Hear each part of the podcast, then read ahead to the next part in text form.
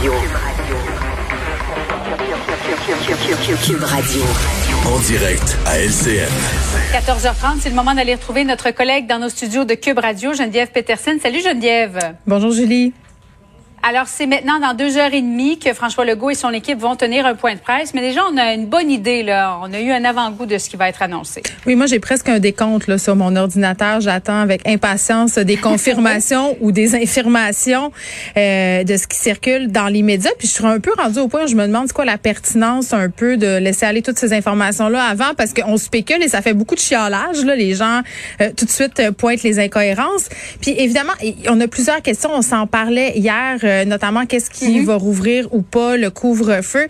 Euh, je veux qu'on commence par se parler euh, des restos parce que je pense qu'on est nombreux à attendre l'ouverture des restaurants.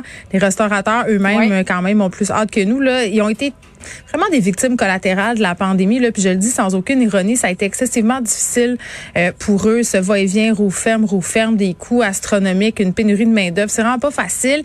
Là, euh, on nous annoncerait qu'on rouvre les terrasses. Euh, il y a beaucoup de restaurateurs qui sont un peu dubitatifs, puis je les comprends là, parce que même si, si on prend l'exemple d'une ville comme Montréal, par exemple, mm-hmm. où on a instauré des mesures facilitantes pour installer des terrasses, c'est quand même pas la majorité des restos qui ont accès à des terrasses à des rest à des terrasses qui sont couvertes aussi parce que je sais pas là mais qu'est-ce qui arrive si mettons euh, je me commande une assiette à 22 dollars qu'elle arrive et qu'il se met à avoir euh, un, méga orage je, je rentre je peux ouais, ma on comprend que c'est un plan graduel et que l'extérieur sera permis avant l'intérieur. Ben oui puis euh, il faut se demander dans quelle mesure ça va être rentable pour certains établissements de rouvrir. Euh, mhm. parce que si tu fais rentrer euh, du personnel de cuisine, du personnel en service pour, euh, je sais pas, moi je spécule, là, servir une terrasse où il y a 18 places, ben fort est à parier que ça sera pas rentable comme exercice. Donc je comprends que c'est graduel, mais peut-être qu'on aurait peut-être pu attendre un peu de voir comment tout ça, ça se goupille parce que je, ça fait pas vraiment de sens pour moi qu'on garde certaines salles à manger fermées. Là, tu sais, il y a des restos où on a des grandes portes jardins qui s'ouvrent. C'est essentiellement comme manger à l'extérieur, euh, d'avoir euh, accès à ce type d'installation-là? Oui, mais au, moins, les, les restaurateurs vont avoir la liberté de choisir parce qu'en attendant, ils voient, on s'en parlait hier au Parc mhm. Maisonneuve, des barbecues à 28 personnes. Exactement. Puis ils disent, ben là, pourquoi moi, je pourrais pas ouvrir ma terrasse? Donc, c'est un plan de déconfinement qui va s'étirer sur plusieurs semaines et qui va se faire de, de façon graduelle. Mais oui, les terrasses elles vont être très, très prisées et... Euh, ben, bonne c'est certain que, tu sais, je pense sur le plateau Mont-Royal, là, il n'y a pas énormément de place sur ben, les terrains. Bonne chance pour avoir une place, ça, c'est la première chose.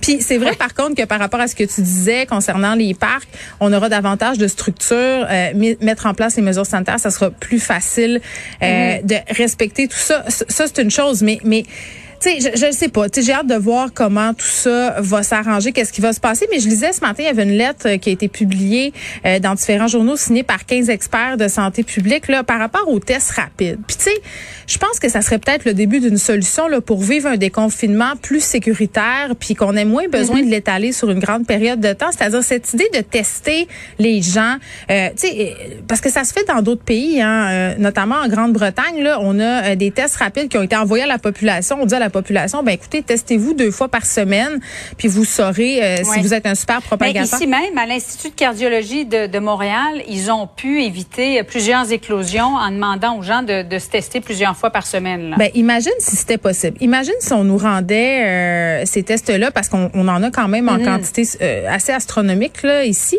Imagine si on nous les rendait disponibles et qu'on pouvait par exemple se tester avant d'aller au restaurant. Tu sais, je vois la formule apéro et test. Pendant que tu prends ton apéro, tu testes, attends 15 minutes puis après tu, tu sais si tu peux rentrer ou pas.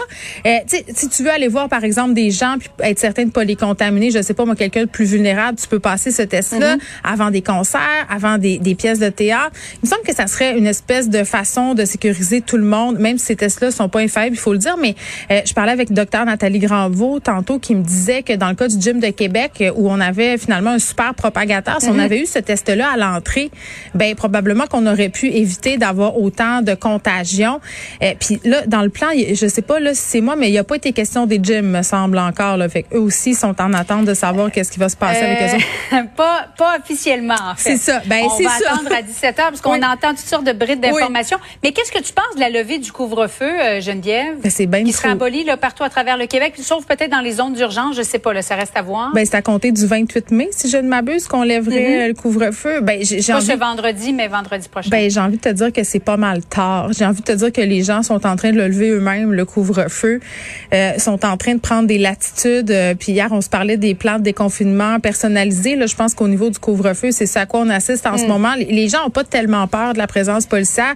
Montréal, il y en a plus, mais quand tu es en région, dans le fin fond, euh, qu'il y a un char de la SQ qui passe aux trois jours, c'est pas tellement épeurant le couvre-feu. Donc, je pense qu'on aurait pu le mettre ça en place dès maintenant. Je comprends qu'on laisse autant euh, des gens le temps de se préparer. Par contre, là, je pense notamment aux restaurateurs, les terrasses et tout ça, en le repoussant d'une semaine euh, à, vendredi prochain. Ça va moins compliqué, mais à mon sens, on aurait dû commencer ça dès ce soir. Moi, c'est ce que j'aurais voulu, très égoïstement. oui.